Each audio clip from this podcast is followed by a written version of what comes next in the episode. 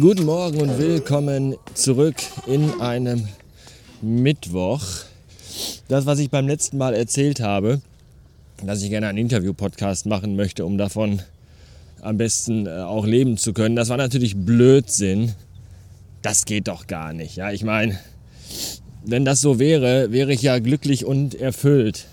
Und das würde ja bedeuten, dass ich diese Geschichte hier einstampfen müsste, denn wie ihr alle wisst, Radio Bastard nährt sich ja aus Wut, Hass, Neid, Missgunst und Verbitterung und das alles hätte ich dann ja gar nicht mehr. Das wäre ja auch doof. Es ist Mittwoch, wie ich bereits gerade kurz erwähnte. Und äh, oh, gefühlt irgendwie der 26. Tag in dieser Woche. Ich habe bereits zwei Tage Homeoffice hinter mir, die sich angefühlt haben wie 78 Stunden.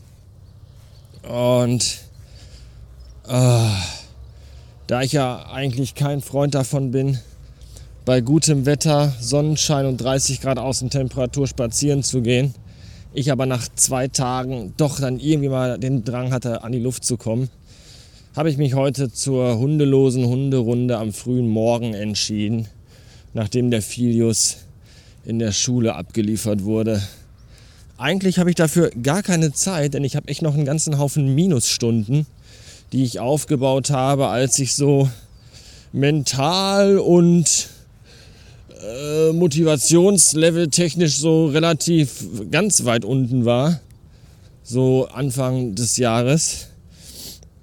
Und deswegen äh, ist das jetzt natürlich bitter, wenn man weiß, dass man in zwei Wochen die Firma verlässt, aber noch einen Arsch voll Minusstunden hat. Und dann muss man sich halt dann zusammenreißen und zwingen, doch mal zehn Stunden am Tag in seinem kleinen Büro zu sitzen und Computerkram zu machen. Aber es ist dennoch äh, sehr anstrengend. Aber morgens ist die Luft halt noch schön und oh, ernsthaft, ich hätte echt nicht übel Laune, mich jetzt einfach hier irgendwo unter so einen dicken Baum zu legen und da den ganzen Tag im Schatten liegen zu bleiben und einfach so die Natur und das Gevögel, Vögel, das Gevögel, das Gezwitscher der Vögel, nicht das Gevögel des Zwitscherns. Zwitschert ihr auch beim Vögeln? Keine Ahnung. Jedenfalls, das, das würde ich alles gerne genießen. Also nicht euch beim Vögeln, sondern die Vögel beim Zwitschern. Ihr wisst schon und all das. Aber leider, leider geht das nicht, weil ich nämlich noch einen Arsch voll Stunden abreißen muss, damit ich irgendwie mit plus minus null am Ende des Monats aus der Nummer hier herauskomme. Ja. Ich habe mittlerweile auch echt jeden Tag Kopfschmerzen, Schrägstrich Migräne, wirklich jeden Tag. Ich sitze neun Stunden am Computer und wenn ich dann Feierabend habe und die Kiste zuklappe und den Raum wechsle, dann, dann beginnt schon beim Gang in Richtung Küche oder Wohnzimmer der Kopf zu dröhnen weil er einfach auch keinen Bock mehr hat. Und das ist so, das ist auch dann geil, wenn du einfach den ganzen Tag dich auf deinen Feierabend freust. Und der Feierabend daraus besteht, dass du dich oben im dunklen Schlafzimmer aufs Bett legst, dir drei Ibo 400 einwirfst und der Tag einfach dann auch im Arsch ist. Das motiviert total, das gibt auch einen guten Ausgleich, um am nächsten Tag wieder voller Energie und voller Laune sich wieder vor die Flimmerkiste zu setzen. Ach, leck mich doch am Arsch, ey, ernsthaft. Ah. Besonders bitter war es, als letzte Woche das Halbfinale der French Open lief. Novak Djokovic gegen Rafael Nadal. Da habe ich so die erste halbe, dreiviertel Stunde geguckt. Dann kam aber auch das Eröffnungsspiel der Fußball-Europameisterschaft Türkei gegen Italien. Das wollten wir natürlich auch gerne gucken. Und dann dachte ich mir, dann nehme ich halt Nadal und Djokovic auf und dann gucken wir halt Fußball. Und nach 15 Minuten Fußball merkte ich so, nee, mir platzt gleich einfach mal der scheiß Schädel. Und dann bin ich doch ins Bett gegangen. Und am nächsten Morgen habe ich dann erfahren, dass, weil Eurosport nicht in der Lage ist, sein Electronic Program Guide richtig zu füttern, äh, das halbe Tennismatch nicht ordentlich aufgenommen wurde. Was echt scheiße war. Ich hätte es sehr gerne gesehen, denn Nadal hat tatsächlich verloren. Und es war echt beeindruckend. Das hätte ich nämlich nicht erwartet. Und Djokovic hat sogar die French Open gewonnen. Auch das hätte man am Anfang nicht erwartet, weil die ersten beiden Sätze von Tsitsipas wirklich äh, überragend waren. Und ja, dann hat Djokovic sich anscheinend gedacht, so, Tsitsipas, jetzt hast du aber genug gespielt, jetzt lass mal die Erwachsenen. Und dann war das Thema einfach durch. Das äh, fand ich schon sehr, sehr beeindruckend. Ja, jetzt kommt Wimbledon äh, Ende des Monats. Ich weiß gar nicht, wie ich das auf die Kette kriegen soll. Wimbledon kann man ja nur bei Sky gucken.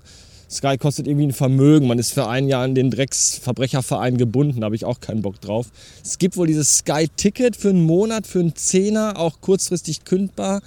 Kannst aber wieder irgendwie nur streamen. Das ist alles schon wieder so Rotze. Und ich glaube auch, man kann da nicht irgendwie solch, so Spiele, die man nicht gesehen hat, nachträglich nochmal angucken, oder? Weil das ist ja dann mein Problem. Im Juli fange ich halt wieder an, im Außendienst zu arbeiten und bin halt jeden Tag on the road, was super ist, keine Frage. Aber das macht es halt dann schwer, sich nachmittags um 15 Uhr in der Woche ein Tennisspiel anzugucken. Was jetzt durchaus möglich ist, dass man das einfach mal nebenbei laufen lässt, etc. Das äh, geht dann nicht. Deswegen weiß ich noch nicht, ob und wie ich Wimbledon verfolgen kann. Und Europameisterschaft ist jetzt gerade. Und dann ist im Sommer auch noch äh, Olympische Spiele in Tokio. Das sind ja alles sportliche Großereignisse, die ich relativ spannend und interessant finde. Vielleicht sollte ich mir einfach bis Ende des Jahres noch einen Krankenschein nehmen oder mich arbeitslos melden. Warum melden Sie sich arbeitslos? Ja, ich äh, möchte gerne sportliche Großveranstaltungen verfolgen am heimischen Fernsehapparat. Ja, ist in Ordnung. Hier, hier sind 1000 Euro für die nächsten fünf Tage. Wenn Sie mehr brauchen, rufen Sie einfach an. Nee, ich glaube, so einfach ist das nicht. Was auch überhaupt gar nicht einfach ist, ist die Entwicklung von Zelda Breath of the Wild 2. Gestern, gestern gab es nämlich äh, ein Nintendo Direct von der E3. Und da war jetzt nicht sonderlich viel dabei, was mich äh, großartig äh, tangieren würde. Allerdings fand ich den, äh, den, den, den, Trailer zu, zu Metroid, dem neuen Metroid. Metroid fand ich äh, ganz, ganz cool. Hier äh, Metroid Dread oder wie das hieß. Das sah ganz nice aus. 2D Metroid, das erste seit, was haben die gesagt, 19 Jahren oder so. Ja, nice. Kommt wahrscheinlich niemals an Super Metroid auf dem Super Nintendo heran, aber who cares. Ähm, ja, und es gab einen winzigen Trailer für Breath of the Wild, der mich jetzt gar nicht so aus den Socken gehauen hat. Weil ich diese Idee, weiß ich nicht, so hier äh, Felsbrocken fliegen in der Luft rum ich weiß noch nicht genau, wie ich das finden soll. Ja.